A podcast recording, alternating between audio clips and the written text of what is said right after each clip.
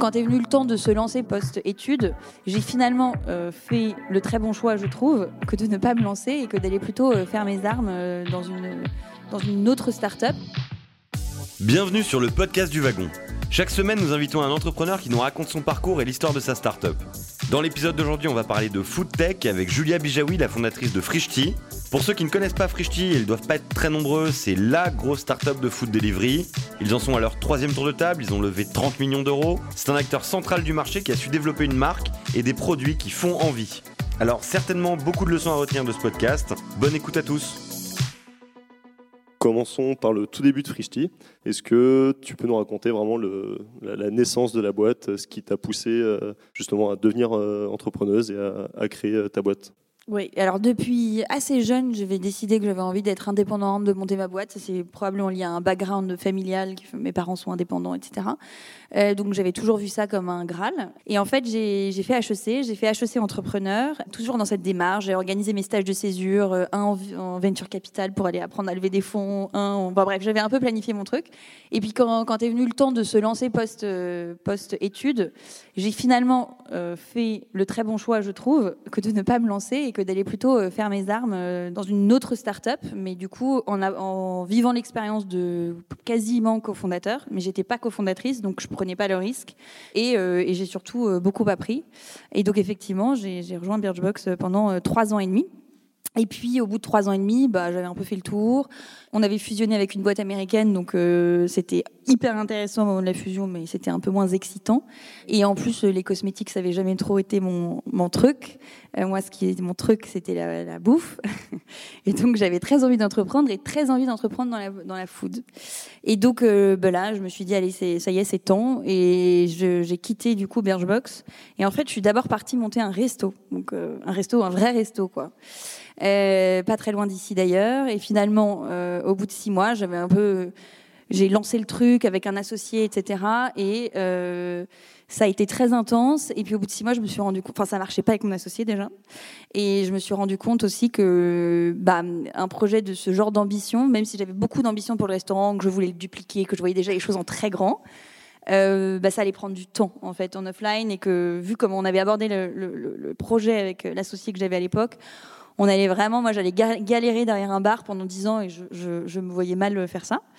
Et donc là, j'ai quitté, cette euh, du coup première aventure entrepreneuriale et euh, c'était en février. Je me suis dit bon, qu'est-ce que je peux faire? Euh, Je vais réfléchir. Je vais, je vais évidemment pas retourner bosser pour quelqu'un. Je vais réfléchir à à qu'est-ce que, enfin, ce que je pourrais avoir comme idée. Et euh, pendant, enfin, mon associé euh, actuel, qui est donc aussi mon conjoint, euh, on travaillait tous les deux énormément, et donc euh, il avait, euh, enfin, on vivait au quotidien le problème de pas euh, pas réussir à bien se nourrir, parce que comme on travaillait beaucoup, bah, le midi, en fait, on sautait un repas, on allait bouffer un truc dégueulasse, je ne sais où, et le soir, c'était à base de pâtes avec toutes les boîtes de conserve qui nous tombaient sous le sous, la main parce qu'on n'avait même plus la force de commander des sushis. Donc, bref, on s'est dit, mais euh, c'est dingue, il y a un truc à faire là-dedans.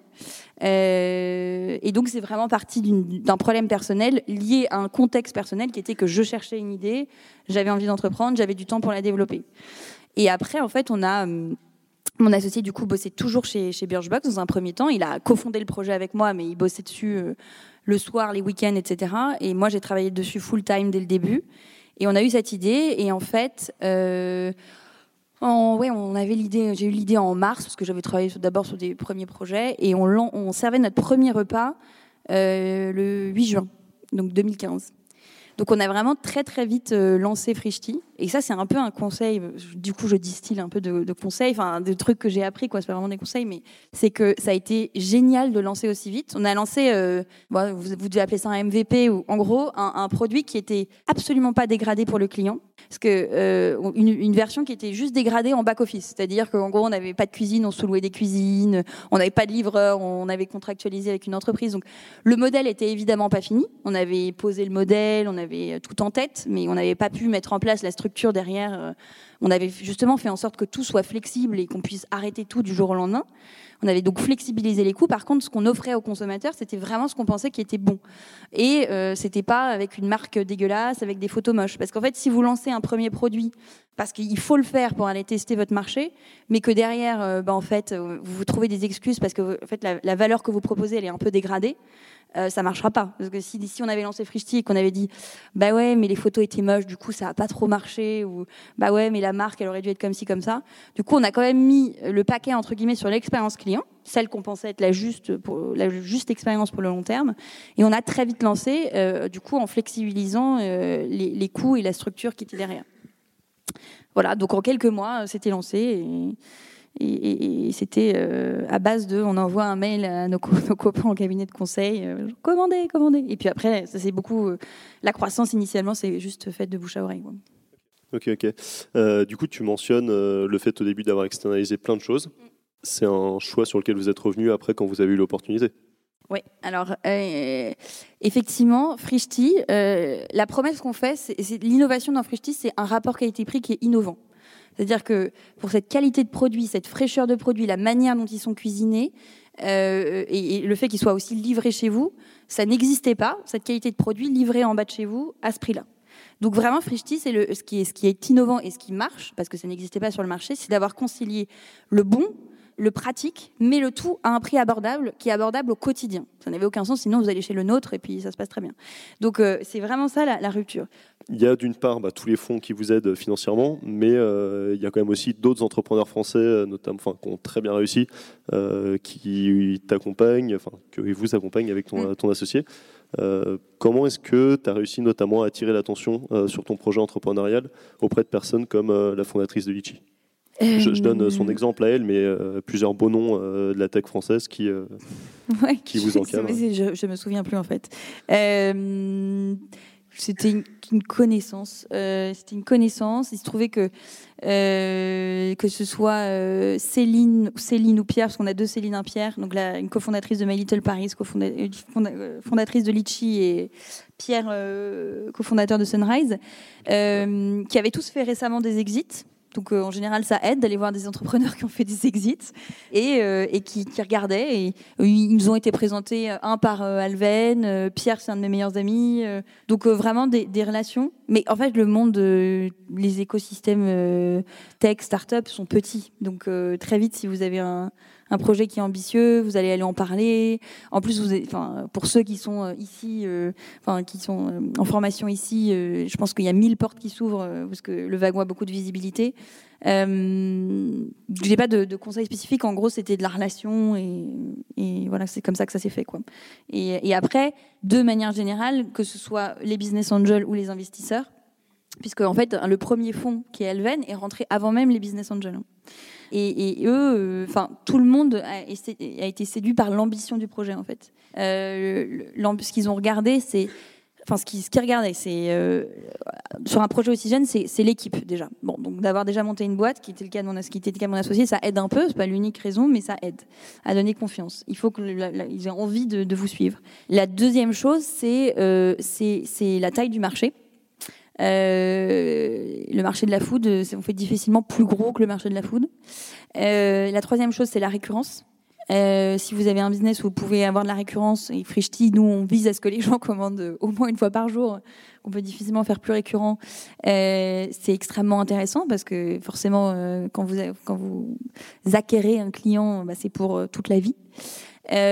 Donc ça, c'est un petit peu les choses qui regardent. Et enfin, c'est l'histoire que vous leur racontez, c'est l'ambition avec laquelle vous allez les voir. Euh, donc, euh, évidemment, quand, ils prennent autant de risques que ce qu'ils prennent en, phase d'amorçage d'un projet, ou même, en l'état de Frishti, ça reste risqué. Euh, bah, ils, ont envie que vous leur, disiez et que, vous y croyez, bien sûr, que, ce que vous êtes en train de faire, c'est, euh, vous avez craqué quelque chose. Et ce qui était particulièrement intéressant sur le marché de la food, c'est que on est à un, à un moment charnière, et ça tout le monde le sent personne n'a encore gagné la, battle de la food delivery, que ce soit de la grocery store ou, ou de la food déjà préparée. Ok, donc ton conseil, c'est plus, enfin évidemment qu'il y a le, comment dire, l'idée, l'exécution derrière, mais tout premier point, au moins de, contact avec, avec des fonds ou d'autres entrepreneurs, c'est l'envie et s'inscrire dans un business qui est en vogue. Quoi. Euh, oui, enfin, c'est-à-dire que en vogue, j'aime pas trop le terme parce qu'en plus la foodtech n'existait pas quand on s'est lancé. Mais oui, ou structurellement, on sent qu'il y a un, changement sociétal, une guerre qui, enfin, des, gros acteurs peut-être qui commencent à s'intéresser au truc mais qui n'ont pas trouvé la solution ou, pas d'ailleurs, mais enfin, une brèche qui fait que vous pouvez leur pitcher que vous avez effectivement beaucoup d'ambition pour craquer un problème qui concerne beaucoup de gens, quoi. Ok. Question sur ton associé par rapport au fait que on est bah, plusieurs ici, voire même une majorité à être porteurs de projets. Euh, on profite du wagon pour euh, également bah, tester nos idées, en parler au maximum et, euh, pourquoi pas trouver quelqu'un avec qui porter ce projet à deux. Parce que je pense que c'est humain, on a cette envie de s'associer à quelqu'un pour réduire le risque et, et ça rassure évidemment ton conseil par rapport à cette recherche justement d'un associé, de quelqu'un, euh, c'est ça serait quoi? C'est le profil euh, d'un associé idéal? Parce que euh, voilà, combien de startups se plantent plus tard et font du coup le constat qui est l'idée était bonne, le marché, on était au bon moment, notre produit était pas mal, mais mais je ne me suis pas associé avec la bonne personne. Quoi. La personne n'était pas en phase sur la vision de, de, ce que devait devenir la boîte. Ou, est-ce que c'est uniquement de la chance ou est-ce que toi, de, par rapport à ton expérience, tu as alors, c'est très spécifique parce que je le connaissais depuis très longtemps et qu'en plus, euh, on était ensemble, on a une fille ensemble. Donc, euh, c'était voilà, c'était c'était un autre type de risque qu'on prenait puisque on mettait notre, un peu notre couple à risque, entre guillemets, puisque voilà, mais bon, je vais pas en parler ici parce que c'est c'est pas l'objet. Mais, mais après, ce qui, je pense que ce qui est hyper important, puisque j'ai eu une expérience précédente où ça, ça a échoué, c'est deux choses c'est d'être hyper aligné sur euh, la stratégie et là où on veut emmener la boîte on se rend assez vite compte, même avec mon associé actuel, qu'on n'avait pas forcément en tête au début la même idée de jusqu'où on voulait porter la boîte. Donc la vision, clairement, et en parler, en parler, en parler. Et après, euh, la, complémentarité. Combien de personnes s'associent, ils savent exactement faire la même chose. Euh, si vous êtes complémentaires, vous, vous, scalerez votre temps, vous vous ferez confiance sur des sujets. Donc euh, voilà. Et après, est-ce qu'il est en accord avec vos valeurs Est-ce qu'il est d'accord pour pas avoir d'ego? Franchement, un associé qui a de l'ego, si vous pouvez rien lui dire, c'est juste l'enfer. Donc voilà. Donc j'ai pas vraiment de, de, conseils plus précis que ça, si ce n'est que de beaucoup, beaucoup, beaucoup parler. Je pense que l'idéal, avant de signer des papiers, de s'associer, c'est de travailler ensemble sur le projet euh, d'abord de manière, enfin que le, porteur de projet finalement teste un peu l'associé euh, et, lui se met en position de lui dire bah non ça va pas, euh, on, s'entend pas. Et en fait je pense qu'on le sent assez vite quoi. Enfin au bout de trois semaines, quatre semaines de boulot, on, le sent assez vite si on, si on a mis en place les bonnes discussions sur à la fois la méthode, manière de travailler, si on l'a challengé, si on lui a fait des remarques, etc. Et si on a parlé de la vision. Et en revanche, on a récemment créé un département B2B avec une offre de lunchbox. en fait, c'est des plateaux repas qui sont deux fois moins chers que les plateaux repas euh, dégueux que vous pouvez trouver chez Fauchon et Diar et compagnie. On a une offre de cantine pour enfin, une cantine d'entreprise euh, bref, on, on, essaye de craquer un peu le truc, on développe plein plein de choses, mais on essaye toujours de le faire de manière euh, innovante et différenciante. Euh, notre box, euh, bon, au-delà de son prix qui est innovant et qui n'existe pas, bah, le packaging est beaucoup plus sympa, il y, a un petit, il y a une petite édito, vous avez plein de choses à l'intérieur qui font que l'expérience est un peu nouvelle. Bon, c'est rien de révolutionnaire, mais voilà. J'ai toutefois un, petit bémol sur la livraison au pied de l'immeuble. Mm. Et j'aimerais savoir si c'est un choix que vous avez fait dès le début. Mm. Et en fait, la balance entre, parce que je suppose que si vous avez fait ça, c'est pour des raisons logistiques, et la balance entre euh, expérience utilisateur et euh, efficience logistique, je dirais. Mm. En fait, euh, tout à fait. C'est un choix qu'on a fait au tout début et qu'on est en train de remettre en, question. on est en train de tester exactement, enfin de faire des tests logistiques pour savoir combien de temps ça nous prendrait en plus. Et en fait, le coût, enfin le, le gain de temps de livrer en bas est pas énorme. Je crois qu'il est de 10 secondes parce qu'en moyenne, quand on livre en bas, on attend aussi beaucoup le client.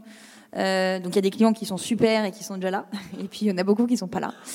Euh, donc en fait, ce qu'on va probablement finir par faire dans les semaines qui arrivent, surtout que c'est un gros frein le soir. Le midi, à la limite, euh, tu prends l'air quand tu bosses, c'est pas gênant, mais le soir, c'est un gros frein. c'est proposer les deux options. Euh, parce qu'il y a aussi des gens qui veulent pas donner leur code pour des questions de sécurité. Ils ont une poussette, ils veulent pas se faire voler, je sais pas. Et du coup, qui préfèrent eux la livraison en bas. Ils sont euh, clairement marginaux ces gens-là.